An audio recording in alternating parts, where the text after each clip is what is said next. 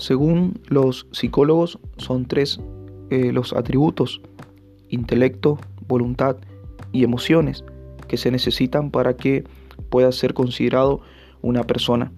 Cuando leemos la palabra de Dios en 1 Corintios capítulo 2 versículo 10, habla acerca del Espíritu Santo que Él eh, eh, investiga las profundidades de Dios, que Él conoce las profundidades de Dios. Esto nos habla de que el Espíritu Santo tiene intelecto. Cuando vemos la palabra de Dios en 1 Corintios capítulo 12 versículo 11, dice que el Espíritu Santo reparte los dones como Él quiere. Esto nos habla que el Espíritu Santo tiene voluntad. Y cuando leemos Efesios capítulo 4 versículo 30 nos habla de no entristecer al Espíritu Santo. Esto significa que el Espíritu Santo tiene emociones. Por lo tanto, el Espíritu Santo no es algo a quien utilizar, sino es alguien a quien amar.